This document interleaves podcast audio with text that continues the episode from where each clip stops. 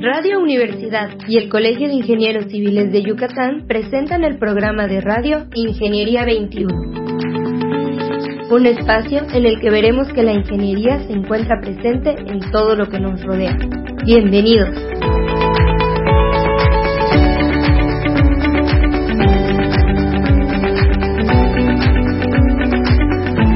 Muy buenos días, estimados escuchas. Bienvenidos al programa Ingeniería 21. El día de hoy tengo pues me da mucho gusto recibir al, al doctor en ingeniería Alan Pasos, perdón, Alan Vega Pasos. ¿Cómo estás, Alan? ¿Qué tal, maestra Tere? Eh, muy buen día, muy bien, muchas gracias y aquí, pues, eh, eh, honorado de, de, estar aquí. No, al contrario, Alan, nos da mucho gusto es, que estés con nosotros. Hemos estado platicando de, pues, de cosas ecológicas y viviendas ecológicas, materiales sustentables, pero yo sé que tú eres especialista en, en eficiencia energética. Quisiéramos primero pues platicarle a los radioescuchas qué es la eficiencia energética y luego centrarnos en cómo la podemos aplicar en nuestro estado. Bueno, pues eficiencia energética vendría siendo como que, como bueno, como cualquier tema que involucre la palabra eficiencia es el uso inteligente y de la mejor manera de los recursos, en este caso de carácter energético. Obvio, eh, hay que definir que estos recursos energéticos puede llamarse luz eléctrica, puede llamarse gas o inclusive puede puede ser hasta hasta hasta la misma energía que consumimos nosotros como personas. Este, Particularmente en este punto estamos hablando de, de, casas, edificios o el ambiente construido y pues obviamente nos, nos enfocamos a lo que utilizamos en este, en este sector. Y usarlo bien. Es correcto. Okay.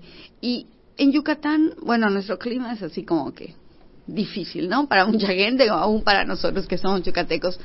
¿Cómo tú nos sugerirías o cómo tú piensas que es la mejor manera de usar eficiencia energética en Yucatán? Bueno, obviamente tú nos dirás centrarnos en edificios o en vivienda, en lo que tú nos comentes. ¿Cómo crees tú que sea lo mejor? Bueno, hay, hay eso, eso es, una, es una pregunta un poquito general, o sea, pues claro, este, cómo, este, cómo, cómo ser eficientes. Bueno, eh, tomando en cuenta que que pues estamos en un, en un ambiente de ingeniería, de diseño. La parte de la eficiencia energética en los edificios se puede planear desde antes de que exista un edificio. Y yo creo que eso es lo más importante por donde hay que comenzar. Este, querer ser eficientes desde el final, de, de, atrás para adelante no es lo más eficiente, valga la redundancia, ¿no? Entonces, si tenemos la oportunidad de planear una casa, un edificio, de, pues desde, la, desde el proyecto, desde el anteproyecto, desde las partes iniciales, eh, siempre va a ser mejor. Eh, en efecto, eh, Yucatán es, es un, como dices, es, es, es, un poco interesante, es algo interesante en cuestión de, de, temas. Tenemos un clima muy, mucho calor, mucha lluvia, muy húmedo, pero bueno, como, buen como buenos ingenieros estamos para solucionar problemas, ¿no? Para, para poner soluciones. Bueno, pues a la hora del diseño siempre podemos utilizar, eh, como, como imagino ya habrán platicado, de temas como diseño bioclimático. Poquito, sí. Eh, eh, Cuando hablamos de materiales sustentables hablamos un poco de eso. Claro. bueno, siempre en la parte, la mejor parte, o sea, la parte central de la eficiencia energética en un edificio siempre va a ser el diseño. ¿Por qué? Porque es un, es un método pasivo de ser eficiente. ¿A qué me refiero? Me refiero de, en el diseño podemos optimizar todo, todo lo que está alrededor del edificio desde, desde antes que se construya. Digamos, podemos aprovechar la orientación para aprovechar la iluminación, podemos eh, aprovechar también eh, la dirección dominante el viento para que para, que, la ventilación sea sea la más funcional. Si si obviamente también podemos utilizar o, aprovechar el clima etcétera ya sea para por ejemplo recolectar agua de lluvia o algo por el estilo no la vegetación Alan qué tanto afecta no pues la vegetación eh, es, es, es un tema es un tema digamos no polémico pero pero tiene que tiene que ver en otras cosas porque la vegetación nos va a servir para para el oxígeno, para, para cambiar el aire, etcétera. En términos de eficiencia energética, particularmente centrados, centrándonos en nuestro estado, nos va a servir tener muchos árboles cuando tenemos edificios bajos, para este, obviamente, limpiar el aire, eh, ensombrecer, etcétera, ¿no? En términos de eficiencia energética. Eh, al tener en el diseño todos estos factores, llámese aprovechar la orientación, aprovechar los espacios. Ojo, quiero ser clave, no porque no tengamos una orientación privilegiada, digamos, un norte-sur, no significa que no podamos hacer algo. Eso es un punto muy, muy importante. Sí, claro, o sea, aquí nuevamente, ¿no? Es, es bueno tener un diseño de ingeniería en este caso, no tanto arquitectura, para aprovechar, para aprovechar este pues, pues las bondades que nos da cierta orientación con respecto a otra o solucionar los problemas que o desventajas que pueda tener una orientación no muy no muy favorable o, medio extraña. O sea, en pocas palabras, yo puedo hacer un buen diseño siempre y cuando lo empiece. No trate yo de una casa ya construida volverla eficiente, sino hacerla eficiente, por decirlo coloquialmente, desde el papel. Desde que empiezas a dibujar los primeros trazos, tengo que estar pensando. Definitivamente es lo más sencillo y lo más, lo que va con lo que vas a obtener mejores resultados. Obviamente también desde el diseño, pues ya como que redondeando todo lo que se ha platicado aquí, puedes planear también los materiales. Claro. Este, Entonces puedes pensar en todo esto que está, todo lo que está a nuestro alrededor. Y hablando otra vez de, ese clima que tenemos, que es tan húmedo, que cuando tenemos espacios muy cerrados tenemos problemas de, pues lo que llamamos los yucatecos de moho, de, de, ese tipo de cosas. ¿Qué podemos hacer, Alan? Bueno, eh, aquí es clave la ventilación y me encanta hablar de ventilación porque, porque quizás tenemos, mucha gente tiene un concepto no equivocado, pero no completo de cómo funciona la ventilación. Y más en, nuestras, en estas épocas de COVID, la ventilación juega un rol fundamental. El año pasado tuvimos el ejemplo de las lluvias, que todo se humedeció, el 70% de las casas de la ciudad terminaron llenas de moho, incluido la mía. Eh, y, y, con el COVID, la ventilación juega un, juega un papel fundamental. Cuando tenemos un enfermo en la casa y no queremos que contagie, es importantísimo estar ventilando los espacios. Bueno, eh, la ventilación funciona desde un punto de vista un poquito más técnico por por cómo cambian las presiones en una casa. Haciendo un haciendo un ejemplo, si digamos que una casa es una caja, con, que tiene, digamos, cuatro caras y, bueno, las dos caras, una que sería el techo y otra el suelo, ¿no? Pero tomando en cuenta cuatro caras. Cuatro paredes, Que podrían tener, por así decirlo, ventanas. eh, eh, los cambios de presión se generan por, por la acción del viento y por el cambio de temperaturas. Principalmente es por esto. Por, o sea, si, no, ah, si no es un edificio muy alto, el viento suele ser la principal, la principal causa de estos cambios de presiones.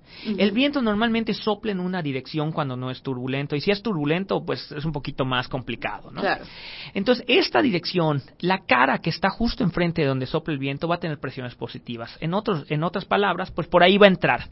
Exacto, Las ahí otras, va a empujar. Exactamente. Ahí va a entrar la, pues el viento, la ventilación de tu casa. Las otras tres paredes, pues funcionan, pues de todo lo contrario, ¿no? Presiones negativas o succión, por ahí va a salir. Si nosotros ubicamos dos ventanas en paredes que tienen succión, a pesar de tener una lo que llamamos ventilación cruzada, la ventilación no, se, va a ser lo más eficiente. Va a salir, no va a entrar. Eh, eh, exacto, no es que más que va a salir, va a entrar nomás la, o sea, la parte turbulenta del viento y no va a haber un flujo de aire constante, a menos de que cambie por alguna razón la dirección del viento por un evento climático. Pero esto ya es ser temporal. Siempre hay que aprovechar las direcciones dominantes. Bueno, entonces al tener este, ya al tener este punto de partida de que si diseñamos correctamente la ventilación nos olvidamos de temas como humedad, este, pues obviamente enfermedades, este, que se, que se estanque el aire, etcétera. No siempre es posible, digamos que está lloviendo y no está, no tenemos un volado, un techito que es que pueda tardar, tenemos que cerrar las ventanas. Eh, ahí entra una, una misconcepción del tema de ventilación. Eh, aquí en Yucatán utilizamos pues o ventiladores que pues bueno van a mover el aire pero siempre van a mover el aire que está dentro no van a sacar. el aire que, que, va a salir simplemente va a ser el aire que se escapa por por, la, por, los materiales que es poco relativamente ya que utilizamos materiales muy muy masivos concreto bloques mezclas. Pero estás hablando de que si yo cierro si yo cierro pues no voy a tener es muy difícil. Ahora la otra opción que creemos que es la solución son los mini splits no y esta está claro son los mini splits no son un sistema de ventilación a pesar de que nuestro reglamento de construcciones diga que lo son, no, la realidad es que no lo son. Sí, te enfrían el aire, pero no te ventilan la casa. No, no, al contrario, sé que de hecho sí quitan la humedad, eso es un hecho, pero sí estancan el aire también. Entonces, entonces siempre es bueno tener un, o, sea, en ese momento es donde entra, bueno, un deshumidificador o un sistema de ventilación. En edificios que ya no hablamos de casas, es importantísimo el sistema de ventilación. Un edificio de oficinas que está trabajando normalmente con el aire acondicionado no funcionaría si no tiene un sistema de ventilación adecuado. Claro. Este, y un sistema de ventilación ya, pues obviamente esto viene con un costo energético también. Entonces, el dimensionamiento de estos sistemas de ventilación es fundamental también, como también el de aire acondicionado, pues para que trabajen pues que trabaje eficientemente pues el edificio o el lugar donde está trabajando. Y creo que ese punto es el que muchas veces perdemos. Pensamos que con tener aire acondicionado ya ya estuvo, ya estamos cómodos, listo. Pero estamos cómodos hasta cierto punto, pero si no hay cambio de aire vamos a caer en lo que pasa en muchos países de clima frío. El famoso este cuando llega la primavera, ¿no? O sea, cuando llega la primavera todo el mundo logra abrir sus ventanas, pero realmente no, no necesitamos llegar a ese punto. Nuestro clima es muy benéfico para eso. Podríamos aprovechar entradas y salidas de aire en lugar de solamente estar encerrados. ¿Es correcto? sí, es correcto. Sí, la verdad es que eh, eh, la bondad es esa, ¿no? De que podemos tener abiertas las ventanas en tiempo, en términos de ventilación. Tenemos ventiladores de techo, ventiladores de pie, que también nos pueden ayudar para mejorar esa ventilación. Cuando, por ejemplo, no tenemos ese cambio de presiones por medios, o sea, de que las ventanas no están en medios positivos, exactamente, podemos ubicar estos ventiladores, pues, para que traten de hacer esta succión de los, donde vienen los medios positivos y que podamos tener una circulación de aire. Es también la posición de los ventiladores. Definitivamente, definitivamente. Sí. Eh, Claro, claro, todo esto funciona. Y de ahí que, que, creo que es importante que se hagan estudios de ingeniería, de cómo, desde cómo funciona un ventilador en, en nuestra región. Creo que hay, hay muy pocas personas que, que se han dedicado a estudiar, a estudiar esto y es un aparato que absolutamente todo mundo tiene en su casa aquí, ¿no? Un ventilador de techo. Y normalmente tú tienes el ventilador de techo o los que les gusta mucho tener el aire encima el ventilador de pie, ¿no? Pero el ventilador de pie lo pongo de acuerdo a mi confort, que ya es personal, ya no estoy hablando de la casa, ya no estoy pensando en el espacio. Cuando podría yo refrescar el espacio? Eh, eh, en efecto, sí, eh, vemos, vemos el, ventilador más como exacto, para un confort personal o más que como para o sea, sustituir un, un sistema como de aire acondicionado o algo por el estilo. Efectivamente, lo que tú dices es básicamente usar el ventilador en lugar del aire que no está entrando porque estamos en tiempo de, calma, por decirlo, ¿no? O en tiempo de secas, que no hay mucho no hay mucho viento. Tiempo de lluvias que tienes que cerrar tus Y el tiempo de lluvias que tengo que cerrar si no tengo si no tengo volados, efectivamente. Y además en tiempo de lluvias la humedad, ¿no? Además de Exactamente. O sea, es ganar ganar si tenemos una una buena ventilación. Además, el hecho de no tener que prender un aire acondicionado o algo por el estilo, obviamente eso también tiene un beneficio económico y energético. Entonces, es, es como, nuevamente es ganar, ganar. Bueno, y hablando de estos temas, ¿qué recomendarías en una casa, Alan, de manera general? Yo sé que no son recetas, yo sé que tiene que ver con la, con la orientación, con, con un estudio previo, pero en nuestras casas normales, en un fraccionamiento, ¿qué podrías recomendar? Bueno, podemos empezar desde muchas actitudes, ¿eh? desde la forma que cocinamos, por ejemplo, tapar el caldo o el frijol para que se haga más rápido o la flama pueda estar más baja, etcétera, con eso, eso ya es un, ya es un comportamiento de eficiencia energética. Hasta pues saber, digamos, cuándo apagar, cuándo prender, cuándo abrir ventanas. Eh, ejemplo, eh, típico, eso es importante. típico, eh, eh, no error, pero típico nuevamente misconcepción que se tiene, ¿no? Eh, en muchas casas que tienen construcciones masivas, de esas que se construyen hoy en día, ¿no? Que son con concreto mezclado y bueno. Tienen muchas desventajas, pero también tiene una ventaja que muy poca gente aprovecha, que es esta parte energética. Que en vez de, la gente piensa, en la tarde más calor, pues yo prendo mis sistemas de aire acondicionado, abro mis ventanas y prendo mis ventiladores en la tarde. Y en la noche, pues no hay tanto calor, en ese momento puedo, puedo cerrarlas o prendo mi aire acondicionado si es que tengo, si es que tengo uno. La realidad es que este material concreto absorbe muy bien la energía, ya sea el, que en este caso va a ser el, ambiente... El pues calor o el frío. Exactamente. Entonces, digamos, si yo aprovecho que en la noche, que está más cómodo el lugar, abrir ventanas o prender mi aire acondicionado y climatizar, en la tarde, 10, 12 horas después, dos, estamos hablando 2 de la tarde, 3 de la tarde, cuando hay más calor, si nosotros tenemos cerrado el espacio, el, el, el, el concreto va a empezar a liberar el calor. El calor. Obviamente el, el lo, lo, que pensamos acá es lo contrario. Sin embargo, esto funciona al aprovechar el material que tiene, que tiene esta casa, ¿no? Entonces, esto sí sucede y, es, y es gracioso porque yo, yo vivía en estas casas hace un tiempo y la gente me decía, la gente me decía, oye, ¿por, qué, tu casa siempre está fresca y están cerradas tus ventanas? yo, no, pues que simplemente anoche las abrí. Y entonces, y entonces esto, esto está es abrir las ventanas en la noche, no cerrar tu casa en la noche, por decirlo. Efectivamente. Claro, estamos hablando de un tema de seguridad y otros temas que, que puede, que Pero puede si tienes cerrado, si tienes bardas, si tienes protectores. O si tienes aire acondicionado. También puedes prender tu aire acondicionado, llenar tu casa y después liberarla. Claro, ahí pierdes un poquito, quizás contradictorio con esto de la ventilación, pero pues obviamente eh, es, es, es, un, es una compensación que tienes que hacer en, que, en, la elección que tienes que hacer. ¿Y cuándo la debes de cerrar? No, pues cuando, en este caso, cuando el concreto libera, libera la energía, que según hay un, hay una propiedad física del concreto, que, que tiene como 10, 12 horas para liberar la energía, según el tamaño de grosor, es el espesor del concreto, pero, pero empíricamente yo lo probaba y eran como 12 horas después de que se, digamos, si yo cerraba, o sea, cerraba mis ventanas para apagar el aire acondicionado a las 4 de la mañana, este, hasta las 4 de la mañana me duraba, el, hasta las 4 de la tarde, perdón, me duraba el efecto. El tú, tú, yo usaba, vamos a poner el, ejemplo este, para, para los que nos están oyendo. Yo pongo mi aire, cierro mis ventanas y apago todo. Digamos, pones tu aire a las 11 de la noche. Pongo mi aire a las 11 de la noche, ok. Y lo apagas a las 3 de la mañana. A las 3 de la mañana. De 11 de la mañana a 3 de la, de 11 de la mañana a 3 de la tarde. Y tengo cerrada mi casa.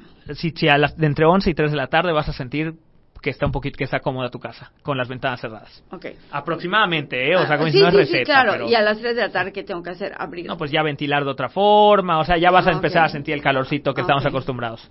Ah, ok, porque se empieza a liberar. Claro. O sea, es lo mismo que funciona, por eso mucha gente dice en las Américas, cuando hay frío nos congelamos y cuando hay calor nos morimos de en efecto, es exactamente, e, e, exactamente, ese es el efecto percibido por las personas que viven ahí. El que viven en, casas de concreto, perdón, en casas de concreto en manera general. Pues es una buena opción. Sí es cierto, tú estuviste viviendo por ahí un buen tiempo. Eh, también, eh, ahorita, a, a, mí me, funciona esto y, me, y, me gusta que tocaste cómo ser eficiente en casa. Porque hoy en día también se tiene la idea de que es muy difícil eh, pues ser eficiente, ¿no? De otras formas. Hace unos años yo recuerdo que era muy caro, muy difícil eficientar y automatizar tu casa. Exacto. Hoy en día es súper sencillo, es muy fácil, no es caro. De hecho, yo, yo, yo soy de los que creen que cuando compras una casa, en las tecnologías, en las ecotecnologías, te deberían ofrecer este equipos para domótica, para domótica. Para domótica, que hoy en día no, no son muy caros. Eh, Estás hablando de poder prender y apagar desde mi celular, de poder controlar algunas cosas. Automatizar. Automatizar yo creo que es la parte clave. Y se puede automatizar hoy en día prácticamente cualquier aparato. Desde las luces, las luces se pueden regular cuánta energía según la hora quieres que esté que esté dando. Por ejemplo, si es de tardecita y no necesitas, pues, todavía tienes un poquito de luz natural, puedes dimear, puedes eh, regular la energía para que, baje. que no se use todo lo que, lo que Exactamente. Eh, en cuestión de aires acondicionados es muy fácil automatizarlo, o sea, digamos que prender dos horas tu aire acondicionado en vez de seis, en vez de ocho, prendes dos horas tu, tu aire acondicionado de, no sé, 10 de la noche a 12 de la noche. Y a las 12 de la noche que se encienda tu ventilador y listo, o sea, todo es automatizable. Tus luces que no se prendan, que porque si por alguna razón dejaste prendida la luz, pues que se apague automáticamente. Eh, e, eso es muy sencillo hacer a un costo económico no no elevado, no muy elevado. Es aparatitos que estamos hablando que para hacer esto cuestan 200 pesos y, y, el, y el costo energético es, es superior a esto en el corto plazo. Definitivamente, definitivamente. Eh, los costos de, de la energía eléctrica, pues sabemos que en la península son, pues son una carga para mucha gente, ¿no? O sea, y también, también creemos que, no sé, por tener la tarifa de, de CFE subsidiada, como que ya nos, no nos importa tanto. No, sin embargo, no es el caso, ¿no? O sea, ser eficiente no solo beneficio, para ser eficiente energéticamente no solo beneficio personal, sino en general, que se use menos energía va a ser, va a ser, eh, va, va, a ser lo, lo correcto. Y si ya queremos lograr eh, ya pasar de que, bueno, ya diseñé mi casa o ya adecué mi casa, mi edificio para que funcione energéticamente de la forma, de forma pasiva, bueno, ya nos podemos meter a los términos activos. ¿Qué significa esto? Pues utilizar electrodomésticos, pues que estén certificados, que, sean eficientes, pues eso va desde estufas, refrigeradores, aires acondicionados, lavadoras, cualquier electrodoméstico puede ser más eficiente que el otro. O pues ya podemos generar energía desde la casa, que eso pues ya sería como que en la escala escala de importancia. como un plus, ¿no? Exactamente, en la escala de importancia, eso sería como que lo quedaría hasta el final, yo sugería, ¿no? Y normalmente lo vemos al revés. Exactamente. Sí, yo, yo creo que primero hay que tratar de reducir el consumo a lo mínimo y si aún así podemos si aún así tenemos un campo de mejora generando energía, pues generaremos energía y va a ser, digamos, lo correcto. Pero obviamente generar energía ya es más difícil, ya es un poquito más caro, tiene un poquito más complicaciones, etcétera. Pero sí, eso lo pondría yo hasta el final. Pero yo creo que, que dijiste como que la palabra clave. Primero tengo que empezar con lo que tengo y utilizando lo natural, el diseño pasivo, no los colores en las casas, los materiales en las casas, todo lo que le vas a invertir cuando diseñas la casa y que te puede durar y no no al revés, ¿no? Yo recuerdo que cuando pusimos paneles, alguien me dijo, oye, qué chévere, vas a poder tener aire acondicionado todo el día. No, no, no se trata de eso, no se trata de que, bueno, voy a eficientar. Es un beneficio mío, es un beneficio para, para los demás también, pero, pero no, no, seguimos usando el aire no tanto, o sea, lo necesario. Obviamente es mucho más tranquilo porque el costo es mucho menor, pero se sigue cuidando en el sentido de que no se prende todo el día por el hecho de tener paneles, ¿no? Claro, no, nuevamente, e, e, el, aire acondicionado es, es, un tema, es un arma de doble filo, nuevamente, por eso de la humedad, por esto de, la, de que se estanque el aire, etcétera, ¿no? Entonces, y además, a, sabiendas de que es el aparato que en la mayoría de las casas consume más energía de toda la casa, entonces es, es, un tema a pensarse, ¿no? Sí, la, la, generación de energía sí es una buena idea, pero pues hay, hay formas antes que quizás en muchos de los casos es más conveniente, inclusive económicamente, que solo ir y subir paneles a la, a, la azotea. Claro, creo que eso es muy importante porque además mucha gente piensa que porque tiene una casa pequeña no puede hacer esto y no al contrario, tal vez en la en la casa pequeña yo puedo hacer más cosas y lograr un confort más más adecuado, ¿no? Aquí es, es importante también otras cosas que, que igual y no les tomamos mucha atención, que son las cortinas que las cortinas las cerramos en la noche, las abrimos en la tarde, y es costumbre, ¿no?